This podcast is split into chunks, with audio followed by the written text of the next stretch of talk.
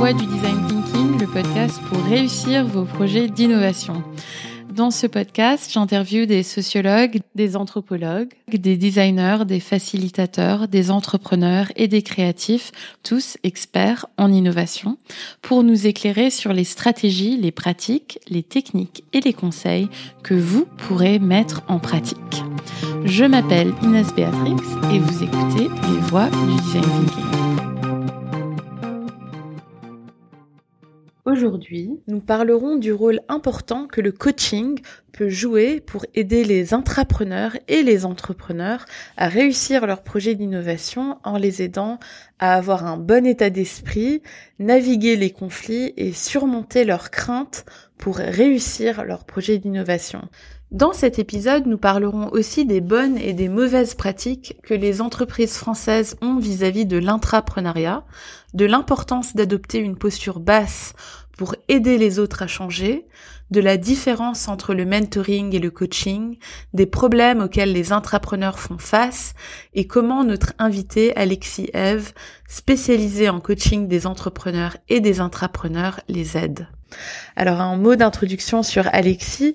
Après une formation de psychologue du travail, Alexis a été certifié coach de dirigeant à HEC puis il a lancé sa carrière au cœur de l'entrepreneuriat en tant que manager au sein d'une start-up et directeur d'un incubateur avant de fonder Yaniro, où il travaille actuellement. Yaniro est un collectif de coachs, de dirigeants travaillant exclusivement avec les entrepreneurs et les intrapreneurs dont le but est de résoudre les situations de crise humaine qui finissent inévitablement par se produire. Je vous souhaite une très bonne écoute. Bah, merci d'avoir accepté d'être interviewé sur le podcast. Euh, tu es coach d'entrepreneurs et d'entrepreneurs dans ton travail de coach. Quels sont les plus grands freins et difficultés des intrapreneurs que tu as pu constater? Euh, alors bonjour euh, Inès, je suis très content d'être euh, sur le podcast. Merci. alors sur les plus grands freins et difficultés des intrapreneurs, il y a, je le prends un peu à deux niveaux. Il y a le niveau du cadre, c'est-à-dire dans, dans quel monde vit l'entrepreneur et euh, comment est-ce que euh, l'entreprise dans laquelle il est va mettre en place des choses pour lui permettre de développer son idée. Là, il y a quand même un certain nombre de freins. Et au niveau de l'entrepreneur lui-même. Alors, au niveau du cadre, les plus grands problèmes, en règle générale, ils se trouvent pas au niveau de la créativité ou de l'innovation, ils vont se trouver au niveau des RH ou de l'investissement. Dit autrement, euh, un entrepreneur, c'est assez entendu au démarrage que euh, il va travailler de manière un peu agile, peut-être avec un tout petit peu de temps dédié euh, et, et, du temps qu'il investit en dehors de son travail. Euh, c'est pas hyper choquant, hein, comme un entrepreneur, bah, à un moment donné, il y a une preuve d'engagement à, à, faire. Ceci étant, c'est pas pérenne du tout, parce que un, un, quand on veut que euh, un entrepreneur crée une vraie entreprise à l'intérieur de l'entreprise, euh, il lui faut lui dégager du temps, c'est-à-dire au un minimum un, un gros mi-temps et idéalement un plein temps, d'arriver à le sortir de son métier. Mmh. Euh, ça, c'est très difficile. C'est très difficile dans une politique RH, euh, en tout cas en France. On a, on a beaucoup de mal à faire ça. Euh, on a du mal à, à trouver la, la, la, bonne manière de le faire et, et, à le faire assez systématiquement. Des fois, on le minimise. On dit ah oui, mais non, mais ça ira. Il faut qu'ils fassent ça en dehors de leur, en dehors de leur boulot. Et après, on, on, on s'étonne que, que ça marche pas si bien, euh, parce qu'au bout d'un moment, bah, quand pendant une année, il a bossé euh, sur deux jobs en, en même temps, euh, bah ça, ça marche pas très bien. Euh, donc ouais, ça c'est quand même un vrai sujet euh, qui a l'air basique parce que c'est un peu le, le, le, fondamental même de l'entrepreneuriat, mais on le on le skip pas mal. L'investissement, c'est un gros sujet aussi. Euh, L'entrepreneuriat, c'est ni plus ni moins que l'innovation euh, de manière euh, un peu euh, originale dans une entreprise. L'innovation, d'une manière générale, faut, faut investir. C'est on met du temps et un, un, budget sur une idée, puis un projet, puis un business, plan et modèle, pour voir si ça va marcher.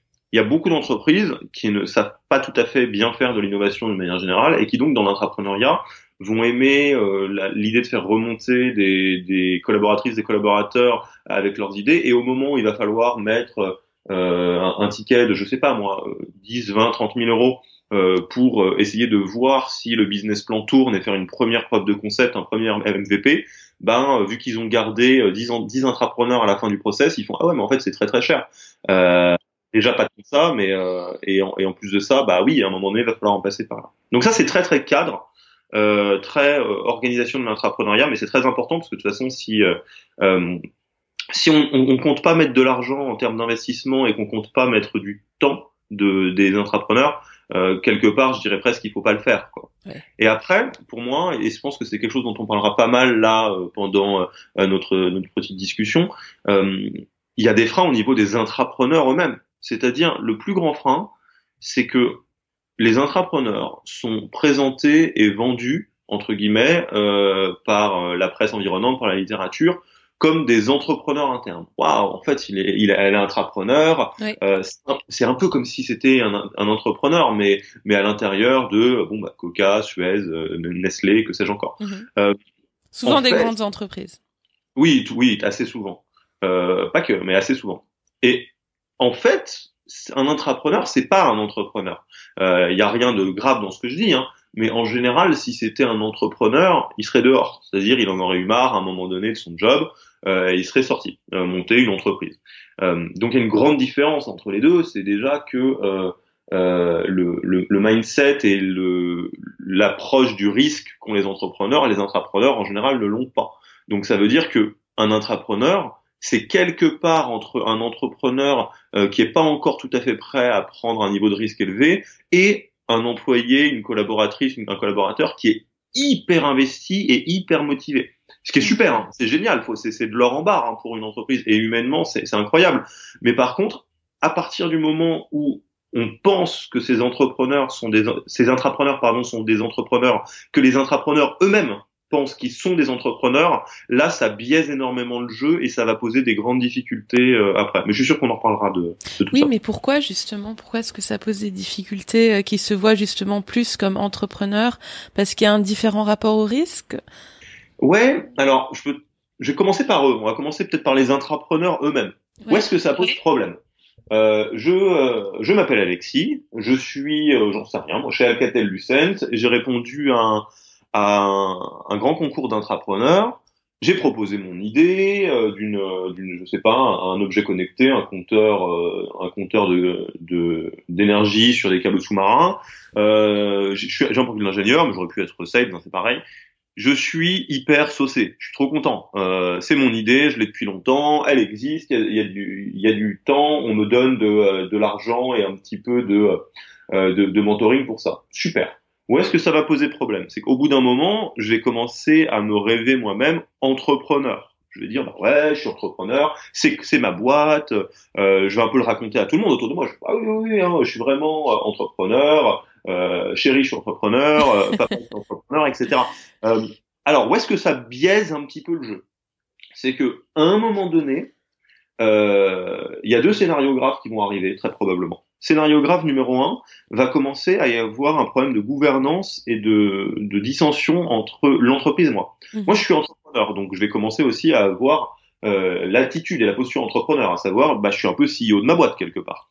Sauf que euh, bah, ma boîte, Alcatel Lucent, à un moment donné, sur des trucs très logiques, par exemple, de, de partage des parts de la société qu'on va créer, pour peu qu'on crée une société, eh ben, elle est, elle est pas folle parce qu'on est encore à l'intérieur d'une boîte. Moi, elle va me dire, bah oui, peut-être que je te donnerai une toute petite partie de l'equity, mais euh, euh bah non, t'as fait ça en tant que euh, salarié de Alcatel Lucent, donc oui. donc là je vais dire ah ok d'accord, donc en fait je suis euh, je suis CEO mais vite fait quoi. Euh, ensuite, en plus de ça, euh, je peux développer une attitude, ça ça arrive, j'ai des entrepreneurs qui développent ça et je le dis ça avec énormément de tendresse parce que je pense que c'est pas de leur faute, c'est la manière dont on leur raconte l'histoire qui fait que ça se passe comme ça. je peux développer une certaine arrogance bah ouais, non mais attendez, euh, je suis CEO, euh, je sais faire ci, je sais faire ça, je me suis fait tout seul, j'ai pris plein de risques.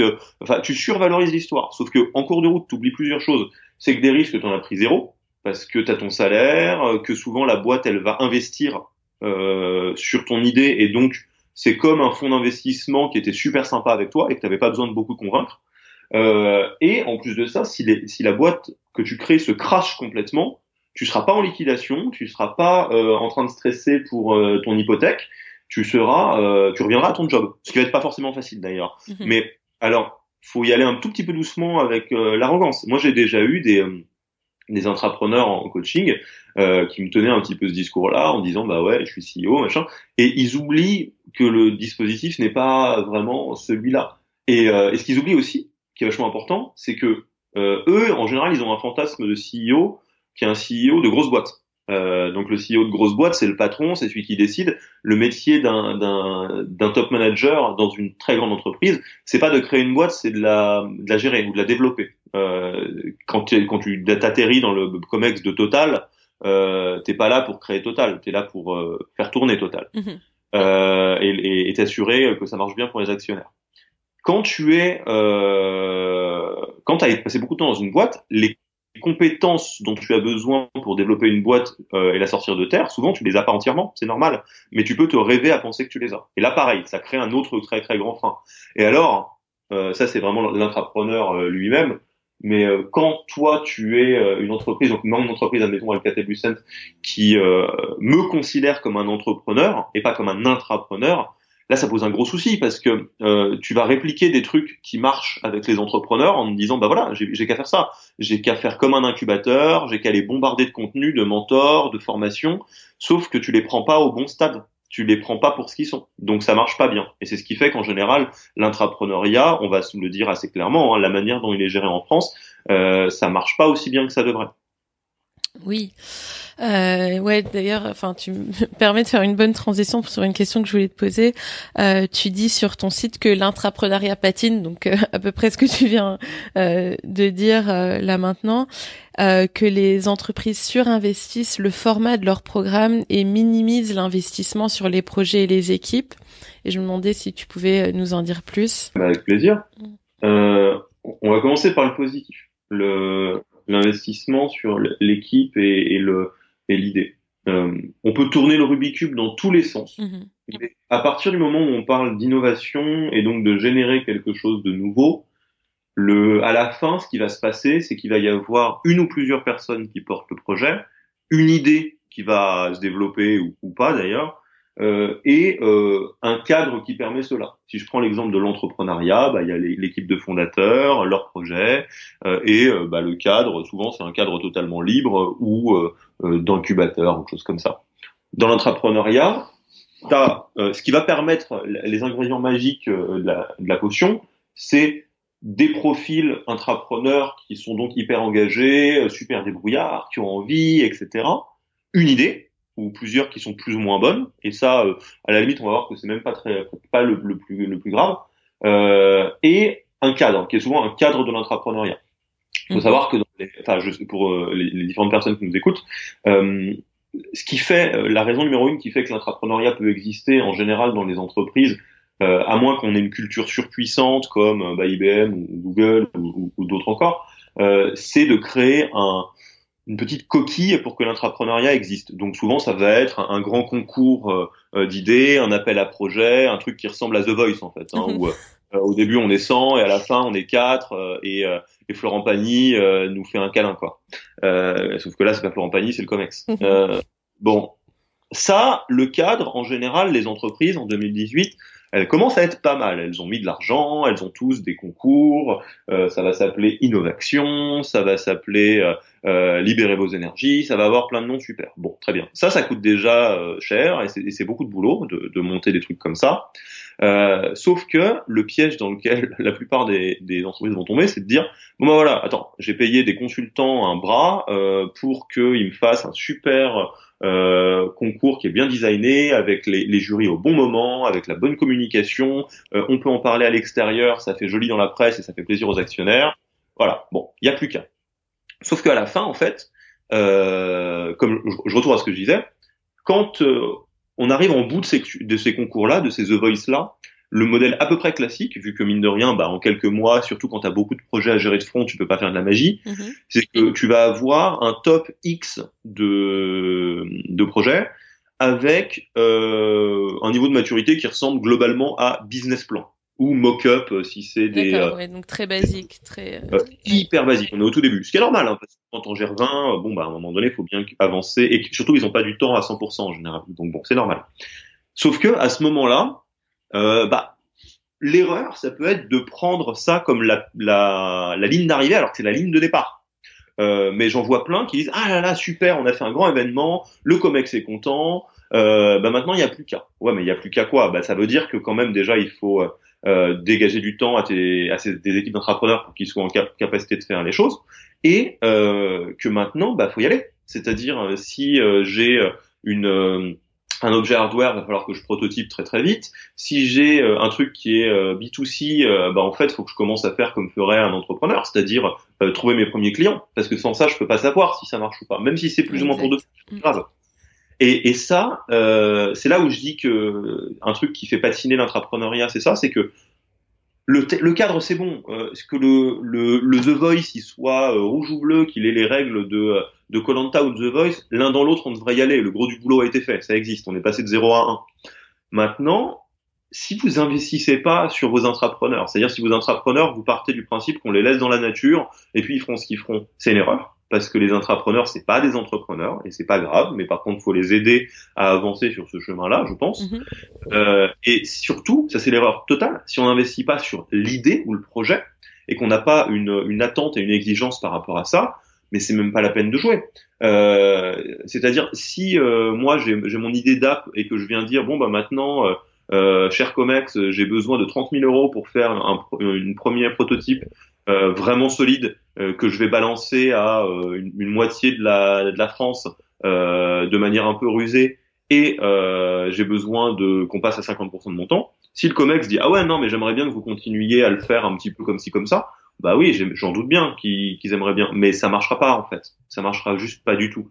Donc faut vraiment comprendre que ce qui fait la différence, ça sera jamais le cadre. Ce qui fait la différence, c'est est-ce que l'idée est une idée de dingue, bien exécutée ou pas, et est-ce que les personnes qui le portent euh, ont le bon mindset et la capacité de devenir des vrais renards euh, entrepreneurs ou pas? Et s'il y a non à, aux deux et aux trois, bon bah ça va pas marcher, hein, mais ça continuera pas trop marcher comme maintenant. C'est pas grave. Mm-hmm. Et comment justement est-ce que tu aides ces entrepreneurs Quelles sont les qualités euh, que tu les aides à développer?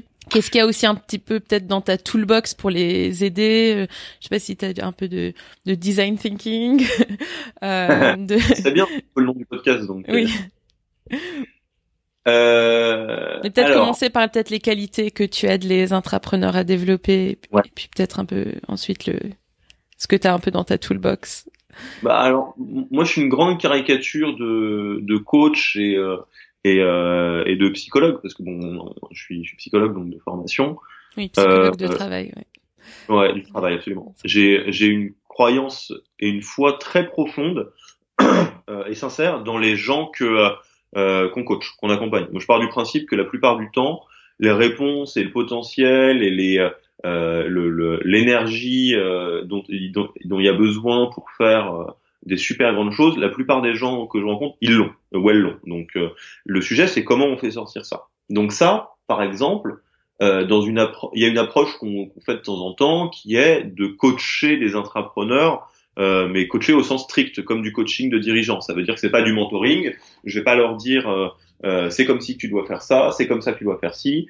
Euh, voilà comment te former au gros hacking et à d'autres concepts. Mhm. On va faire euh, une vraie paire de, de, Jedi et de Maître Yoda où euh, lui va me regarder en me disant euh, qu'est-ce que je dois faire, aide-moi et euh, moi en gros je vais lui faire une phrase cryptique de Yoda qui va lui servir à aller chercher à l'intérieur de lui. ça a l'air de rien. Ouais, je donne une super image de la profession, mais c'est quand même comme ça que ça marche. Parce qu'en plus, je, j'insiste et je répète ma phrase, c'est comme ça c'est avec cette approche-là que ça fonctionne, que les choses marchent. Euh, c'est pas c'est pas une question de euh, euh, qu'est-ce que je lui dis, euh, comment je lui apprends des trucs. C'est comment est-ce que je l'amène lui-même à comprendre ce qu'il doit faire. et ça, ouais, je le fais notamment avec des intrapreneurs bien établis. typiquement, une, une, entreprise qui a déjà fait ses preuves en interne d'une autre entreprise et qui là va se poser des questions de bah, en fait il faut que je développe ma posture de dirigeant parce qu'on est en train d'embaucher des gens dans l'équipe. Très bien. Euh, moi j'aimerais trouver ma juste place par rapport à l'entreprise mère. Très bien etc donc les euh, les compétences les qualités que qu'on développe dans le avec euh, auprès des entrepreneurs ça va être beaucoup ça. Ça moi l'idée c'est euh, si je le fais de manière un petit peu euh, sensible et un peu chaton, mais bon, bah moi je suis, je suis un petit peu mm. sensible et chaton moi-même. Hein. C'est, euh, je fais le pari que la personne que j'ai en face de moi a déjà une version interne de l'intrapreneur qu'elle pourrait être ou qu'il pourrait être. Et l'idée, c'est de l'arriver à, à, lui faire gommer le superflu pour retomber sur cette, euh, ce persona-là. Parce que ce persona-là, il sera très bien. C'est, ça sera, il n'y a pas aucun problème. Et que ce soit un profil tech ou un profil un peu vendeur, c'est pas grave. Et qu'est-ce que tu gommes typiquement pour arriver à cette euh, vraie euh, persona? Bah moi je gomme rien, c'est eux qui gomment. qu'est-ce que qu'est-ce que tu les aides à gommer typiquement? Je ne gomme pas mes intrapreneurs. oui. c'est pas ok point de vue comme du travail. Oui. Euh, non, mais tu vois par exemple, qu'est-ce qui se gomme? Qu'est-ce qui va finir par être gommé? Toutes les attitudes qui, qui, se donnent. Souvent, il va falloir qu'ils abandonnent une espèce d'image du CEO. Un, un, un, mythe, ils vont se dire ah mais maintenant c'est bon, je suis CEO donc euh, je vais dire des bêtises, c'est pas forcément les gens que j'ai accompagnés, mais ils vont dire bah maintenant faut que je sois, euh, faut que je sois dur. Bah pourquoi? Pourquoi faut que tu sois dur? Non, faut que tu fasses en sorte que le business se lance. Très intéressant ça, je trouve, parce que on, on enfin dans l'imaginaire, je trouve de beaucoup de gens, euh, euh, pouvoir et dureté euh, vont ensemble, et c'est, je trouve que c'est vraiment dommage. Mm. Oui, mais parce qu'en général aussi, alors attention, c'est l'instant euh, psychologie en une minute trente.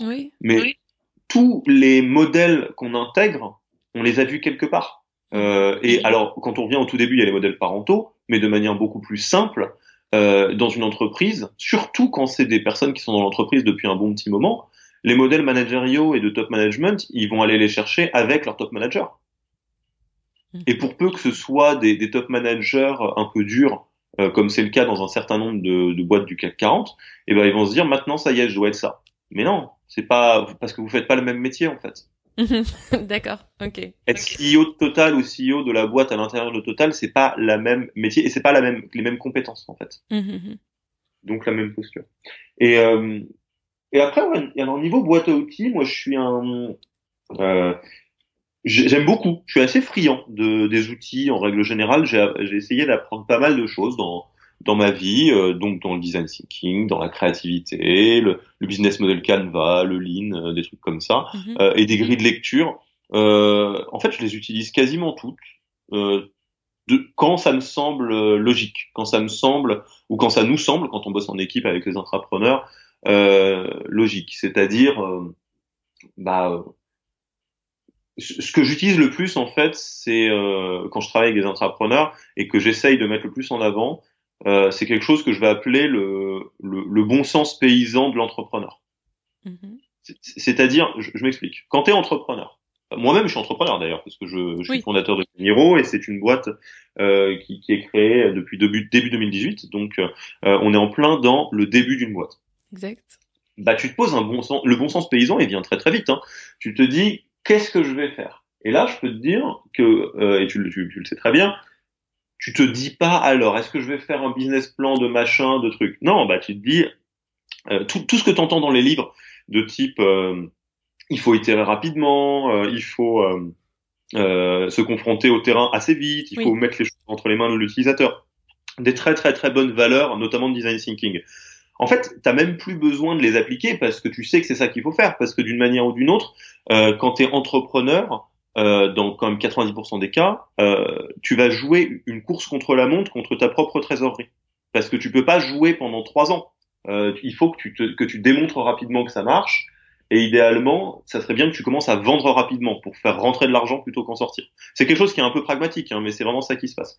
Et donc, euh, je te donne un exemple très très très très concret que, que je vis des fois en entrepreneuriat. Oui.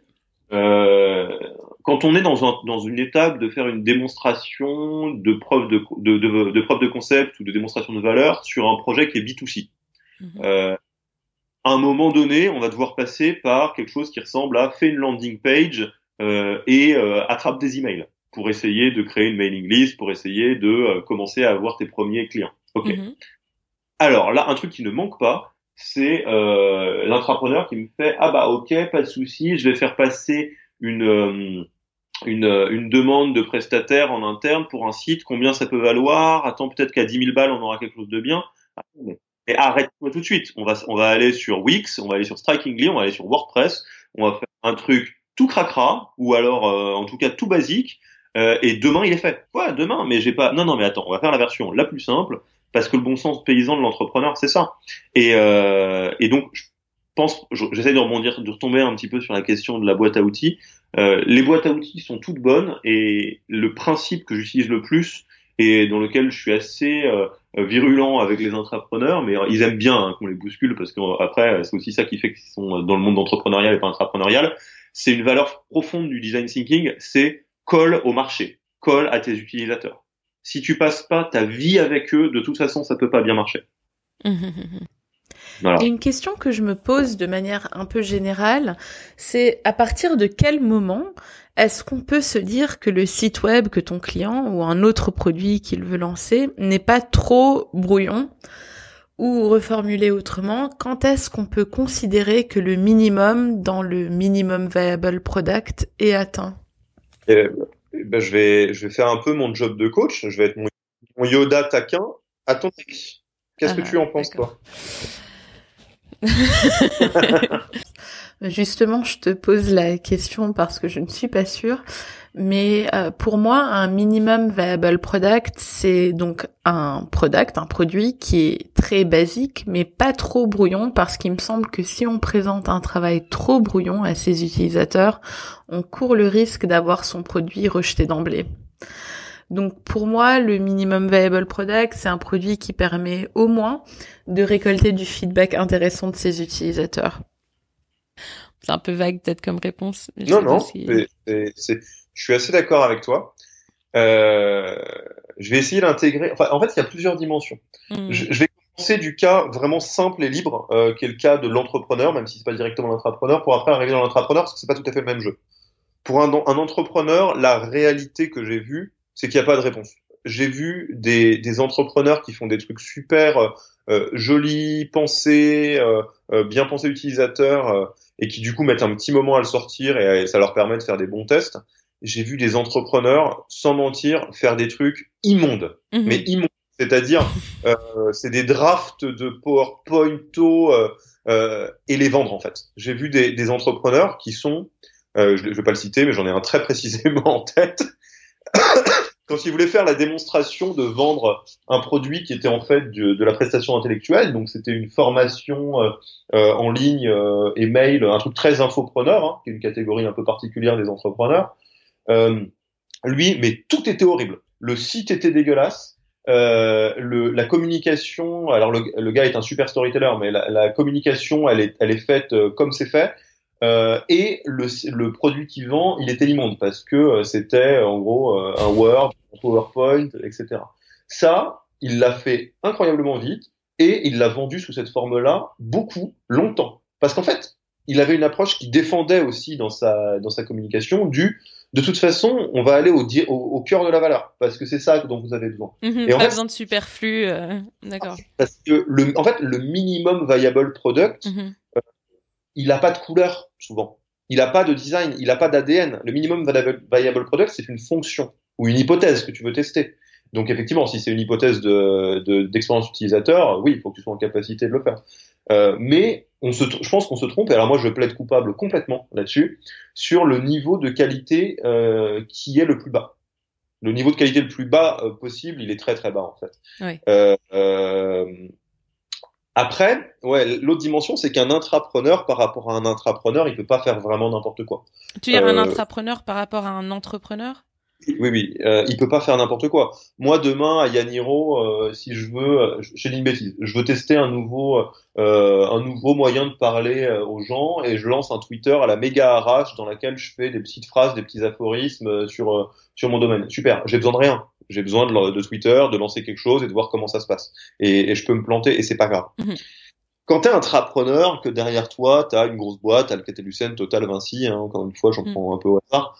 Bon, bah, tu peux faire un peu vite et un petit peu quick and dirty, mais pas tout à fait non plus. Donc, euh, euh tu as la com, donc il euh, y, a des règles du jeu quand même. Et après, toute euh, la beauté du travail de l'intrapreneur, c'est précisément ça, c'est d'arriver à, à, tirer sa propre boîte, euh, la boîte dans laquelle il vit, donc la grosse boîte, hein, dans le niveau d'agilité le plus élevé possible. C'est-à-dire arriver à respecter les règles du jeu parce que sinon bah, tu, tu, tu te fais shooter, ce qui est assez normal. Euh, je, te dis une bêtise, mais t'es j'en sais rien. J'essaie de trouver une boîte euh, qui, qui, est plutôt des, des, valeurs positives. Voilà, la Maïf. La, valeur, la Maïf a des valeurs, a une, une, un ADN qui est assez positif dans, dans la bienveillance, tout ça.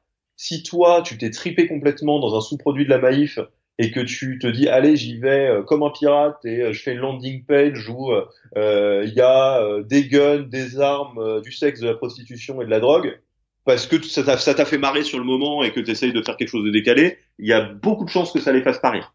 Euh, et ça marche pas. Bon, ils auraient peut-être même eu des chances de pas marcher depuis le début, mais bon, ça c'est au débat.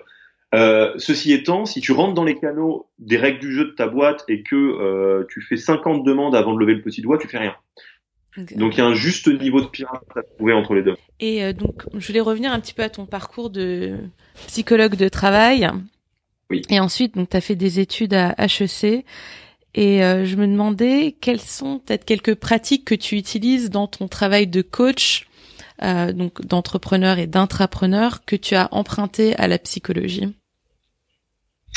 Bah quasiment tout quasiment tout. Le, le métier de coach, euh, mon métier, euh, mon métier à Yaniro euh, et le métier de tous les coachs de Yaniro, il est assez simple. Hein. Il est de, de, résoudre les grandes crises humaines que vont traverser à peu près de toute façon toutes les entreprises qui se développent, parce que c'est très difficile, donc ça va arriver, en accompagnant les personnes derrière le projet.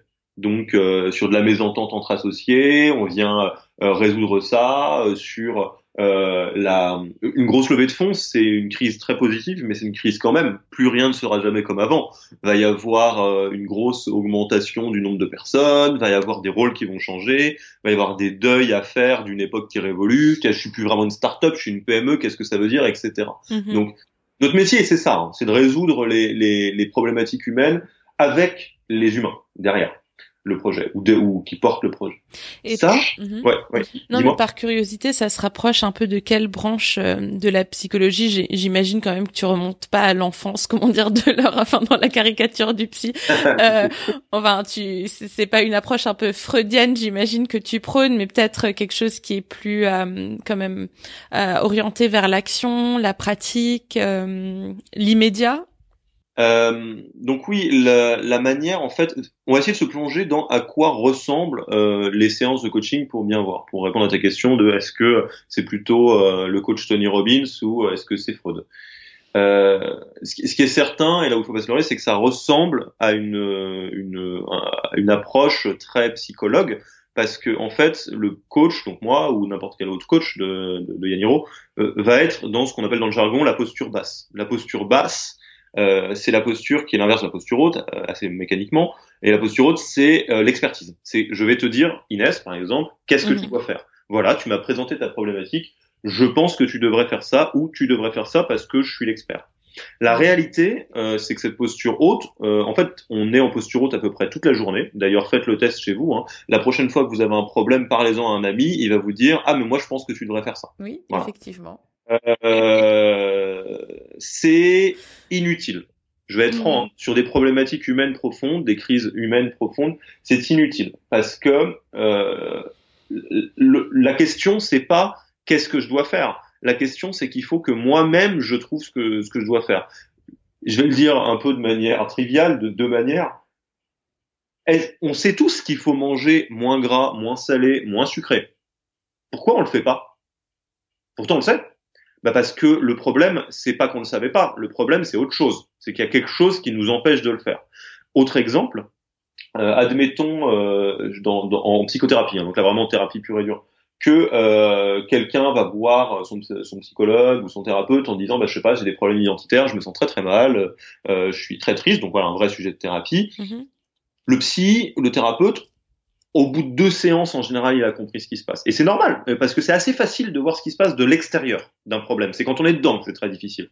Euh, et là, par exemple, je vous donne un exemple complètement au hasard, euh, le thérapeute va dire ah mais en fait oui, bah, cette personne-là, euh, en réalité, euh, est, a une sexualité homosexuelle, euh, mais est dans une vie hétérosexuelle, donc forcément c'est incroyablement difficile. Qu'est-ce qui se passerait si le psy séance 3 disait mon cher monsieur, ma chère madame, euh, ne vous inquiétez pas, j'ai trouvé euh, la réponse à votre problème. Vous êtes gay. non mais ça fait rire, mais qu'est-ce qui se passerait? Parce qu'en fait, on sait très bien ce qui va se passer. Il va se passer une levée de bouclier énorme. Il va se passer que les systèmes de défense euh, de, du cerveau vont s'enclencher, et parce que la personne n'était pas prête à entendre ça. Ok? La réalité, c'est que tout se passe comme ça.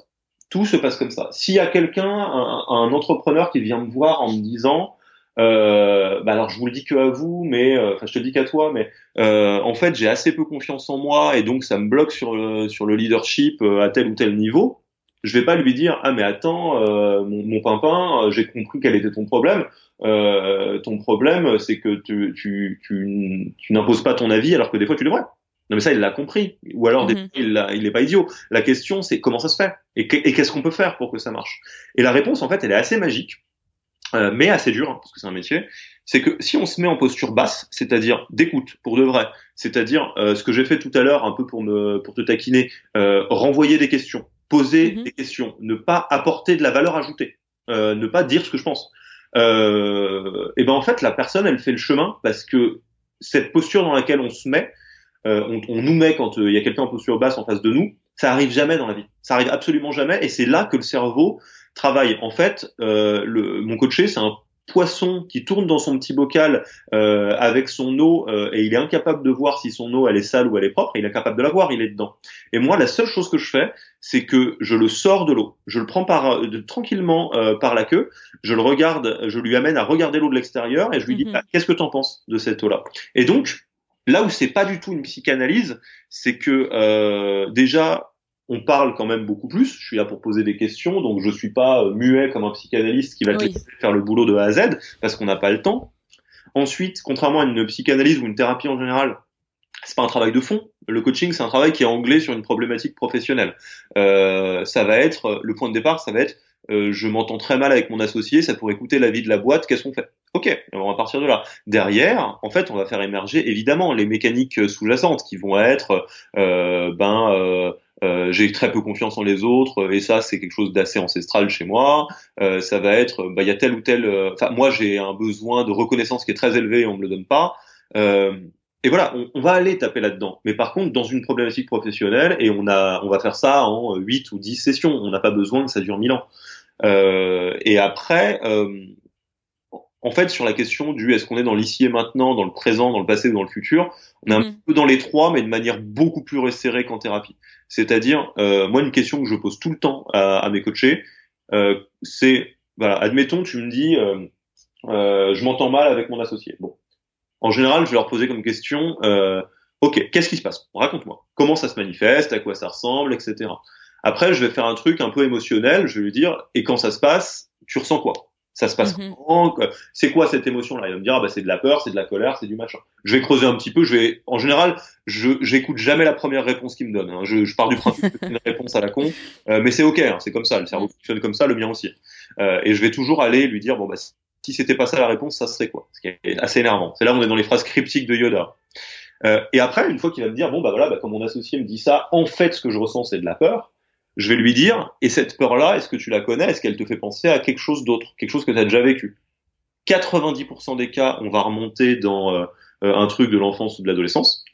Et, Mhm. et, et va y avoir un espèce de coup de théâtre du genre ah mais en fait mon associé c'est mon prof de maths de cinquième c'est exactement la même chose et ça ça fait ça prend pas mille ans hein. ça prend euh, je sais pas deux séances hein, maximum et euh, et le simple fait d'avoir levé cette grille de lecture là Oui. C'est suffisant pour se dire oui mais en fait euh, je vais peut-être euh, envisager mon rapport à mon associé de manière un peu différente parce que c'est pollué par des trucs très très vieux. Et, et en fait, et ça c'est la première partie, c'est d'essayer de comprendre un peu ce qui se passe. Donc ça, euh, bah on va faire un peu de les Sherlock Holmes ensemble. Et puis euh, autre chose que je vais faire, c'est que je leur donne pas mal de grilles de lecture parce qu'en psycho, pour répondre à ta question de qu'est-ce qu'on qu'est-ce qu'on fait, on a plein de grilles sur comment ça marche un être humain tout seul, un être humain qui parle avec quelqu'un d'autre, euh, l'émotionnel. On sait un peu comment ça marche. Donc ça, souvent je leur donne des des grilles de lecture. Je dis ah bah voilà, bah là ça, euh, dans telle théorie, ça, ça s'appelle comme ça et ça fonctionne comme ça. Et après, il y a un autre truc qu'on fait qui est très très très important et qui est une grosse différence avec la plupart des thérapies, euh, notamment euh, psychanalytiques et freudiennes, c'est que on n'est pas là pour aller euh, chercher euh, le, le, début de la résolution de pourquoi, de l'origine du mal euh, quand l'enfant était, enfin quand on était au niveau fêtus. Voilà, c'est long et, Mhm. et c'est pas le sujet. Une fois qu'on sait globalement ce qui se passe, Après, l'objet, c'est de la reprogrammation. C'est un mot qui fait peur, euh, mais qui est pas très compliqué. C'est l'idée, c'est une fois que je sais que en fait euh, mon associé m'énerve parce que euh, en fait c'est mon prof de maths et que mon prof de maths m'énervait. Le sujet, c'est de le noter et d'arriver à combattre cette euh, cette euh, ce fonctionnement là de dire ok bah en fait non je je faut que j'essaye de remplacer ce comportement par un autre.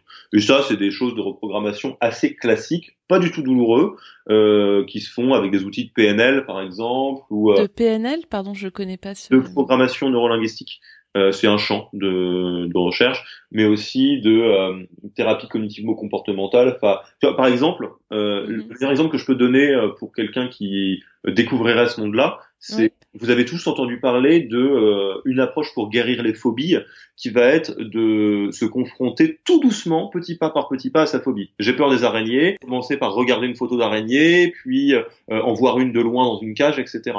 Ça, mhm. c'est la reprogrammation. En fait, ce qu'on est en train de faire c'est que on, de manière non brutale et très très sécurisée, euh, on prend un comportement qui est euh, bah, pas très logique, c'est-à-dire bah, l'araignée, d'avoir très très peur, c'est un comportement, c'est quelque part c'est comme si notre ordinateur avait un programme qui avait pas de sens, et pour mhm. essayer de le faire sauter en comprenant d'où ça va, on va dire bah si je rajoute sur la ligne de code qui marche pas bien euh, 150 lignes de code qui sont des correctifs en le faisant doucement pour pas que le système casse, euh, ça va marcher. Et c'est vrai, ça marche et bah c'est exactement la même chose qu'on fait. Mmh. Sans les araignées. Donc introduire un peu des mini-actions euh, qui vont emmener euh, les gens à progressivement, par exemple, gagner plus en confiance. Exactement. Et ça, pour ça, faut comprendre un tout petit peu d'où ça vient avant, parce que sinon, retour à mon exemple de de la personne en thérapie qui s'avère être homosexuelle, sinon tu lèves tous les systèmes de défense. tant que une fois que la personne a compris, elle dit ah mais d'accord, ok, mais maintenant je suis prêt à essayer de reprogrammer un peu le machin.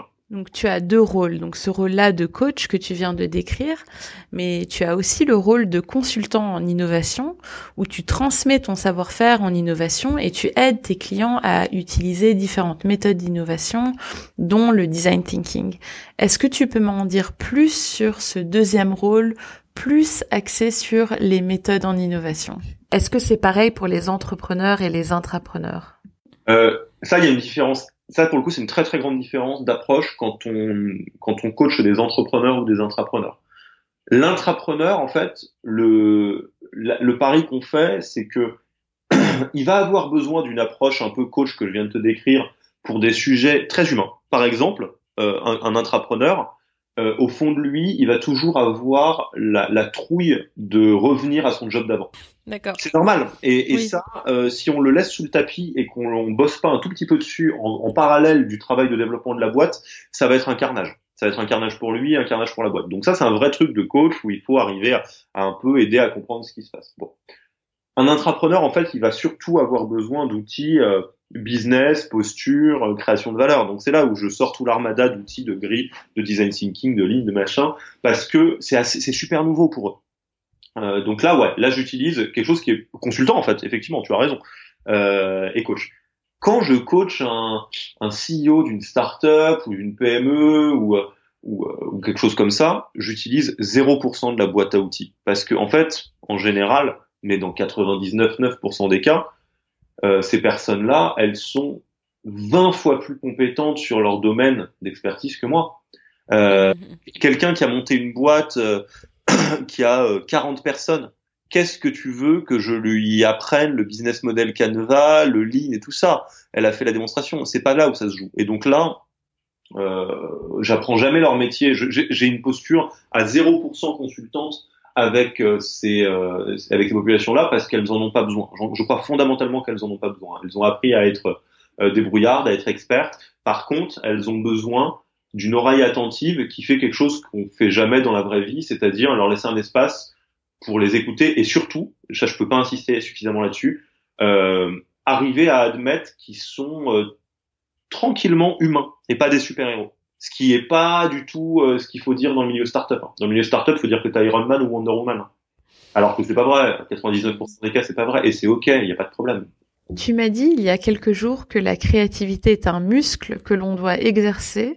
Oui. Et je me demandais si tu pouvais partager avec nos auditeurs un exercice que les auditeurs peuvent faire pour exercer leur muscle créatif.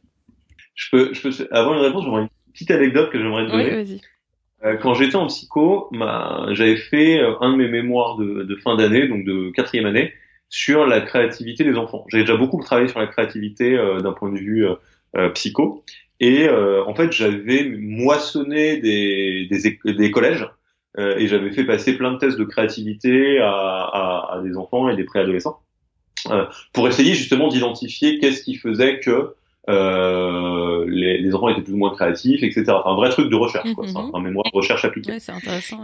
C'était trop cool, j'ai adoré. Euh, moi, j'ai de toute façon bosser avec des enfants, je trouve ça hyper intéressant, notamment dans la créativité. Et euh, donc moi, j'avais pris mon, euh, mon euh, le, plaisir dans l'analyse des datas, de voir un peu froidement justement ce qui se passe et, et quelle, quelle, était la différence entre les créatifs et pas créatifs, etc. Enfin, un truc très recherche en psycho. Et j'ai fait, j'ai évidemment montré les résultats à tous les enfants qui avaient participé.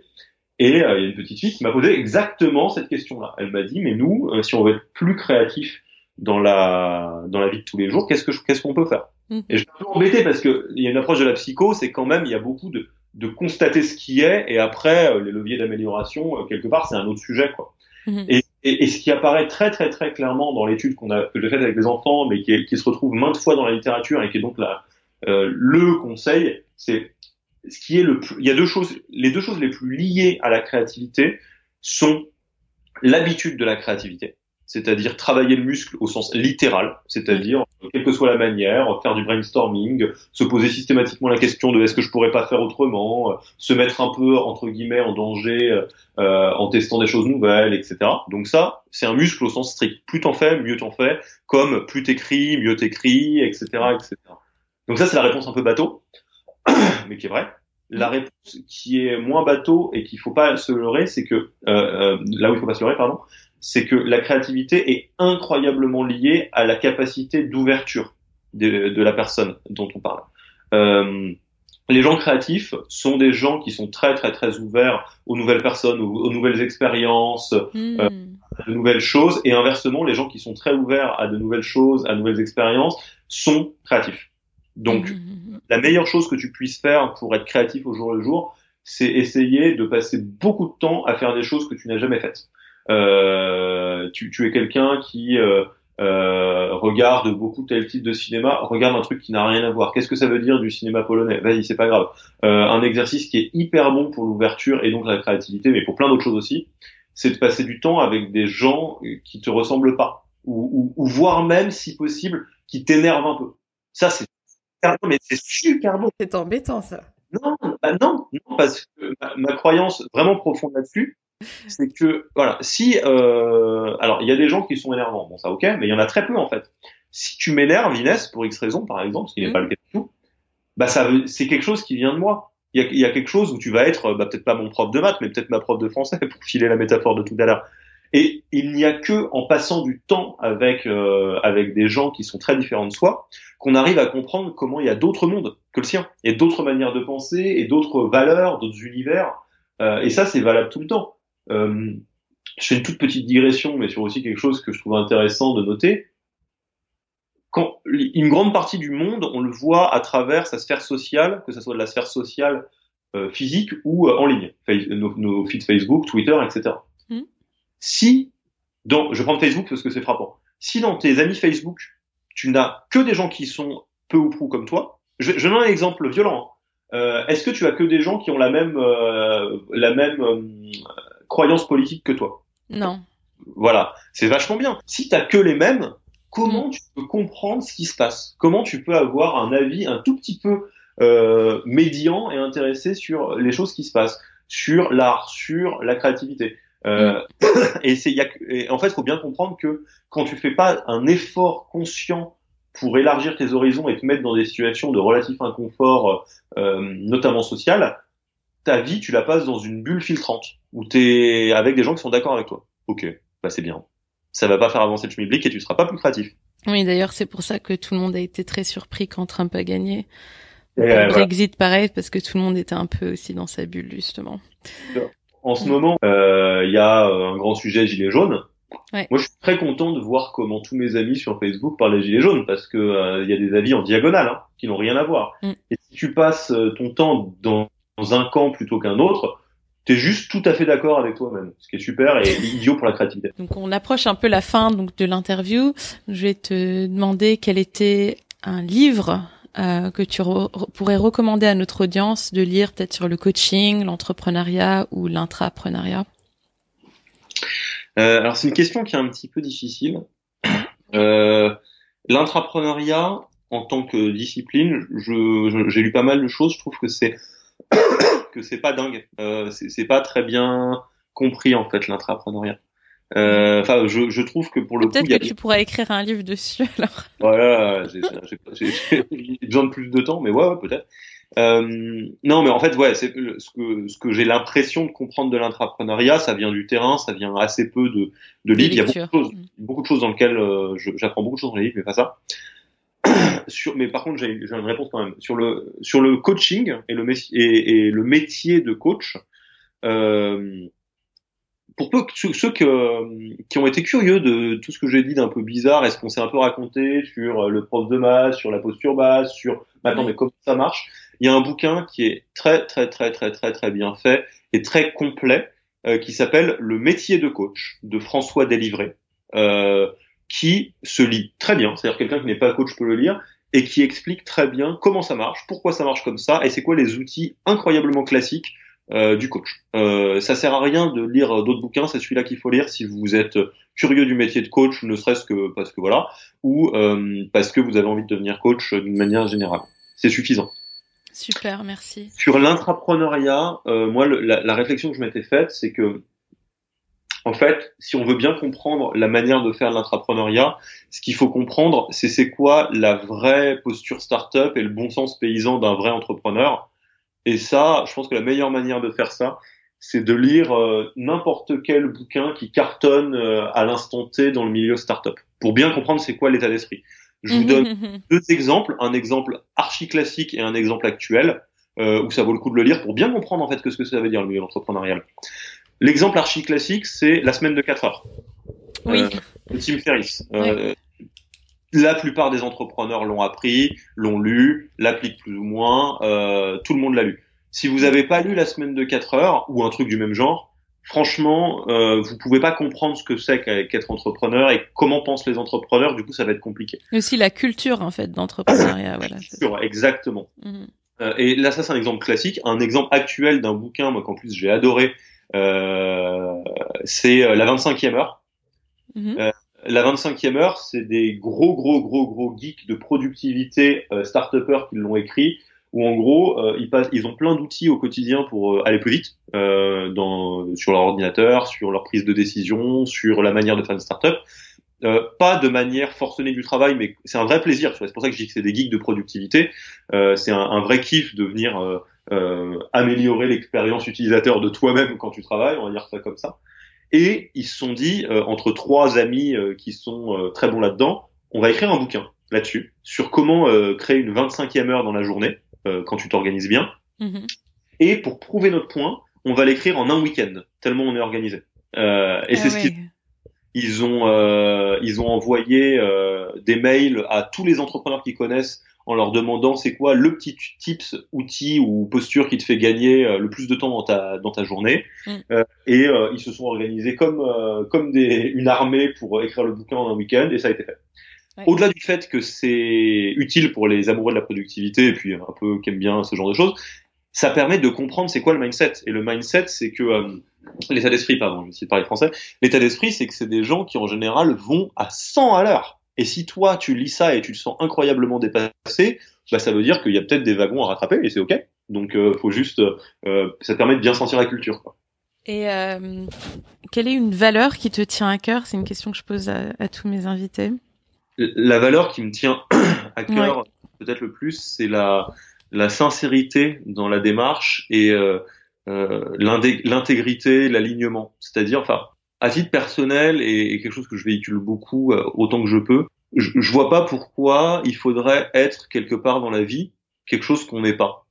Euh, ça veut pas dire qu'il faut le tourner de manière incroyablement égoïste et dire euh, je suis comme ça, c'est tout, et les gens ils m'aiment comme je suis, ok, parce que ça c'est un peu adolescent.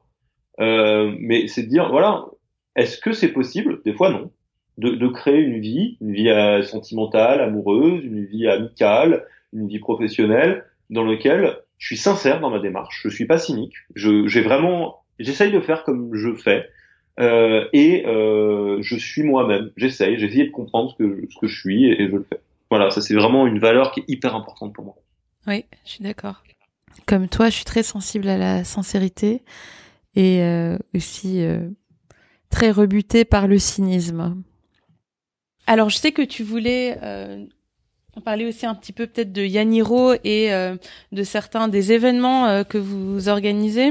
Bah alors déjà, j'aimerais vraiment te remercier pour ce, cette euh, discussion parce que c'est c'est très sympa, très, très agréable de, de, parler de tous ces sujets-là.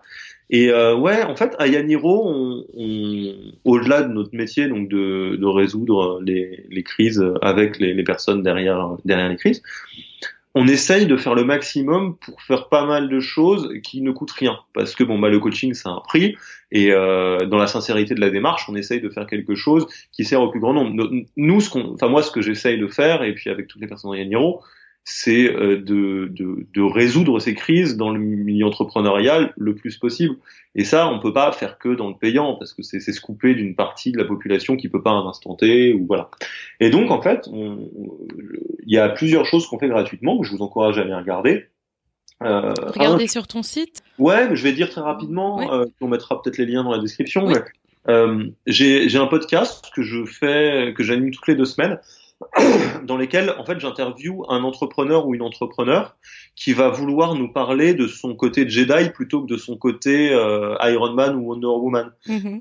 Donc euh, un truc très sincère. Alors ça va d'entrepreneurs très très très early stage euh, qui démarrent et qui vont parler de bah ouais moi je me je suis un peu dans un cadre où je fusionne avec ma startup, qu'est-ce que je peux faire, mais aussi des, des entrepreneurs euh, très très connus en fait. Et, et l'idée c'est juste de pouvoir écouter ça et de se dire ah ouais mais en fait ils sont comme nous. Oui tout à fait. On est tous très humains et, c'est ok donc euh, ça c'est le, le Yaniro podcast que vous pouvez trouver sur euh, tous les toutes les plateformes de podcast ou sur le site. Et euh, autre chose qu'on fait c'est qu'on passe beaucoup de temps en en atelier, en masterclass, en conférence sur des sujets qu'on trouve euh, intéressants. Alors pour être honnête, on les trouve marrants aussi, hein, même si c'est des sujets drôles. Enfin, si c'est des sujets durs, on les trouve drôles parce qu'il faut un peu dédramatiser le machin. Euh, donc on va faire des, des, masterclass sur comment ne pas se faire bouffer par sa startup. Euh, on va faire des masterclass sur euh, comment est-ce que euh, le, le, le, chaos qui est dans la tête d'un dirigeant, il devient assez vite le chaos dans la boîte, parce que c'est un peu comme ça que ça marche. Hein. Euh, si t'es si es paranoïaque dans ta tête et que t'as une entreprise, bah l'entreprise elle est paranoïaque aussi. Mm. Euh, quand on est 10, c'est un peu ça qui se passe. Et l'idée c'est de venir faire euh, une ou deux heures pour dédramatiser ça et euh, dire bon bah maintenant qu'on a bien dédramatisé, qu'est-ce que ensemble on peut trouver comme solution pour euh, sortir de ça au quotidien? Et ça on le fait avec beaucoup de d'accélérateurs, d'incubateurs. Bah, cet après-midi je suis à Station F là-dessus. Mmh, euh, on essaye de faire le maximum pour que ces événements soient euh, soient ouverts. Donc ce que là le site on est en train de le refaire, mais il va y avoir une page événement dans mmh quand site sera fait, donc on pourra, faudra y aller.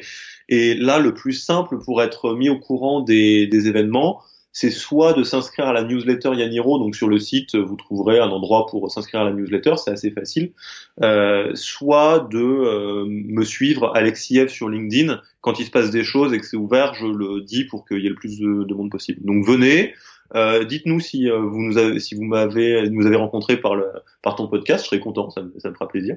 Et euh, voilà, n'hésitez pas. Là, plus, plus on est de monde à essayer de véhiculer ce message, pour moi, mieux, mieux tous les entrepreneurs se porteront. C'est ça qu'on. Mmh. En plus, c'est une excellente occasion de rencontrer d'autres entrepreneurs. Ouais, carrément. Écoute, merci beaucoup, Alexis. C'était très très bien. Merci, je te retourne le compliment, c'est très très bien. voilà. Si vous avez aimé ce podcast et tout ce travail, souscrivez au podcast pour avoir accès aux nouveaux épisodes dès que je les publie. Et si vous êtes sur Apple Podcast, ça serait vraiment super si vous pouviez laisser un avis et si vous pouviez me donner le maximum d'étoiles pour que le podcast soit bien référencé, ça m'aiderait beaucoup. Pour en savoir plus sur le design thinking, rendez-vous sur mon blog lesvoixdudesignThinking.com. Vous pouvez me suivre sur Instagram à les voix du design thinking et sur Twitter. Là, c'est plus court, c'est les voix du DT. Ayez confiance en votre créativité, continuez à être curieux et à vouloir en apprendre plus parce que le monde a besoin de gens qui ont vos talents uniques pour innover. Merci beaucoup pour votre écoute et à très bientôt.